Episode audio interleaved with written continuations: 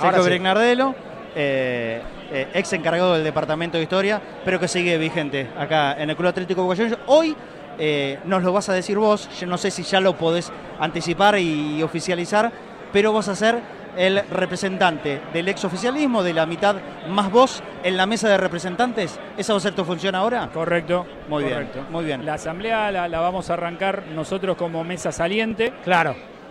Y cuando es elegida la, nueva mesa directiva, ahí la nueva mesa directiva subirá al escenario, nos saludaremos y la mesa saliente bajará del escenario y quedará la mesa entrante presidida por José Luis presidiendo. Y en esa nueva mesa directiva de 25 miembros, dos miembros seremos de la minoría, uno de cada una de las listas que, que no ganaron en, en las elecciones del 8 de diciembre. Yo representaré a la, a la de la mitad más vos. Eh, es bueno explicarle a la gente que no conoce, e incluso a nosotros que realmente no somos eh, eh, expertos ni mucho menos en estas cuestiones de la Asamblea, cuál es la funcionalidad que van a tener vos como minoría en esta mesa de representantes.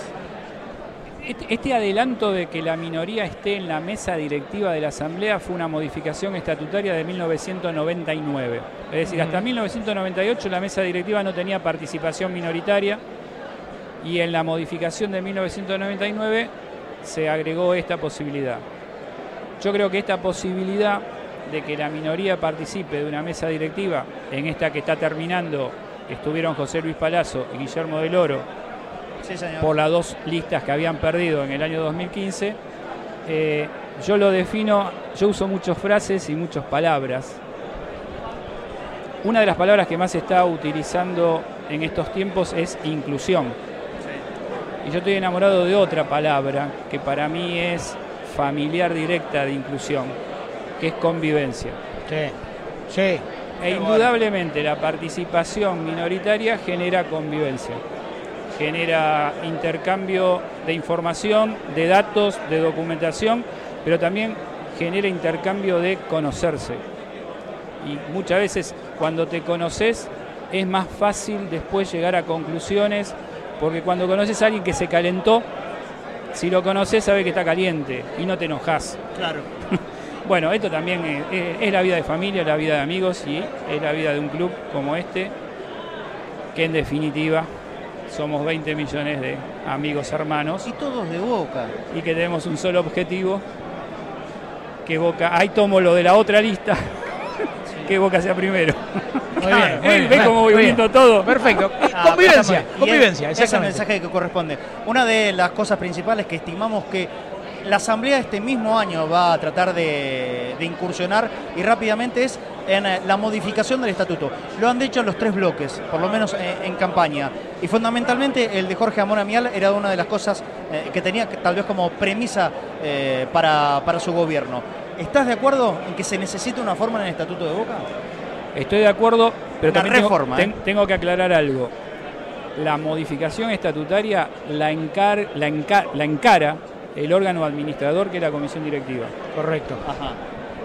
Yo digo las antecedentes, no significa que como administrador puedo hacerlo de, de otra manera y como no conozco, digamos, la manera que, que se va a encarar puede ser diferente. Era a través de un departamento de asuntos institucionales en donde todas las agrupaciones políticas, hoy serían 15, están representadas y ahí se estudia la modificación del estatuto en cada detalle, no solo en las cosas principales, sino también en cada detalle, inclusive si está mal escrito, si falta una tilde o falta una coma. Si por deja ejemplo. lugar a una doble interpretación y todo, ese tipo de Todo ese trabajo después llega a la mesa directiva de la Asamblea y la mesa directiva de la Asamblea lo trae a la Asamblea para que la Asamblea lo considere, lo apruebe o no. Es decir, es todo un proceso Complejo, ¿no? que no es responsabilidad absoluta ni de la Asamblea ni de su mesa directiva, es de la institución toda, Correcto. de la comisión directiva y de cada una de las agrupaciones. Eh, no sé cuál es el objetivo en cuanto a temporal, pero indudablemente creo que va a llevar durante todo el 2020 estas reuniones, debate, que es lo mejor. Una modificación estatutaria a las apuradas generalmente después termina, che, nos olvidamos de modificar esto, tiene es sentido. una lástima. Tampoco tiene sentido. por- Sí creo que entre 2020 y 2021, que son los dos primeros años de gestión, es el momento donde más consenso se puede lograr y ojalá, digamos, ese sea el periodo. Un 2020 de mucho debate productivo y un 2021 de concreción en una asamblea. Bueno, sí, algo que siempre hicimos fue este, hablar muy bien de la gestión de, de Sergio dentro de lo que es historia de Boca.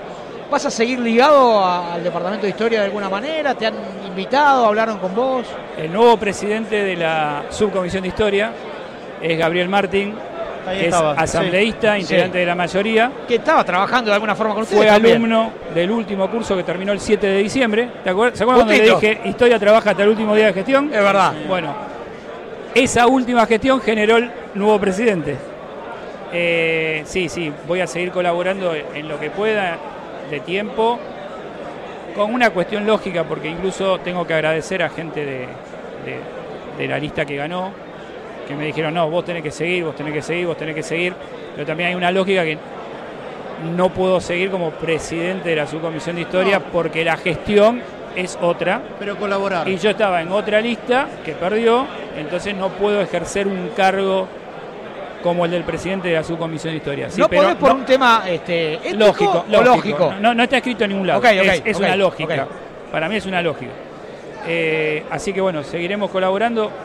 Imaginen que hay 40 o más grupos de trabajo de investigación. Así que puedo elegir cualquiera de ellos, meterme Sin duda. y seguir colaborando Nos en alguno. acabas de dar una gran noticia. Sí. De verdad, ¿eh? Así De que- verdad. A mí me lo habían dado y lo- se lo quería preguntar al aire porque la verdad que nos da una alegría enorme que siga ligado de alguna manera porque sabemos todo lo bien que se ha trabajado. Sí. Y Un desafío, un desafío para ustedes, ya que acompañaron, acompañan y seguirán acompañando todas las tareas de historia, to- ahora con la asamblea. Armemos un grupo de trabajo e investigación con gente que se quiera sumar, que sea historia, medios partidarios. Y empezar a estudiar de, buena esa. desde Bernardino Veiga para acá toda la influencia de la gente que tuvo Yo te digo, desde el periodismo. Mi recuerdo más de más chico era la, la revista del gordo Carlos Peralta, Vos con Sentimiento. Sí, gané algunos premios. ¿En serio? ¿En serio? Sí. Bueno, mira. Sí, sí. Ya era grande yo, ya era papá. desde ahí, desde ahí yo, yo recuerdo, por supuesto que hay muchos, pero muchos a- a- antecesores a eso.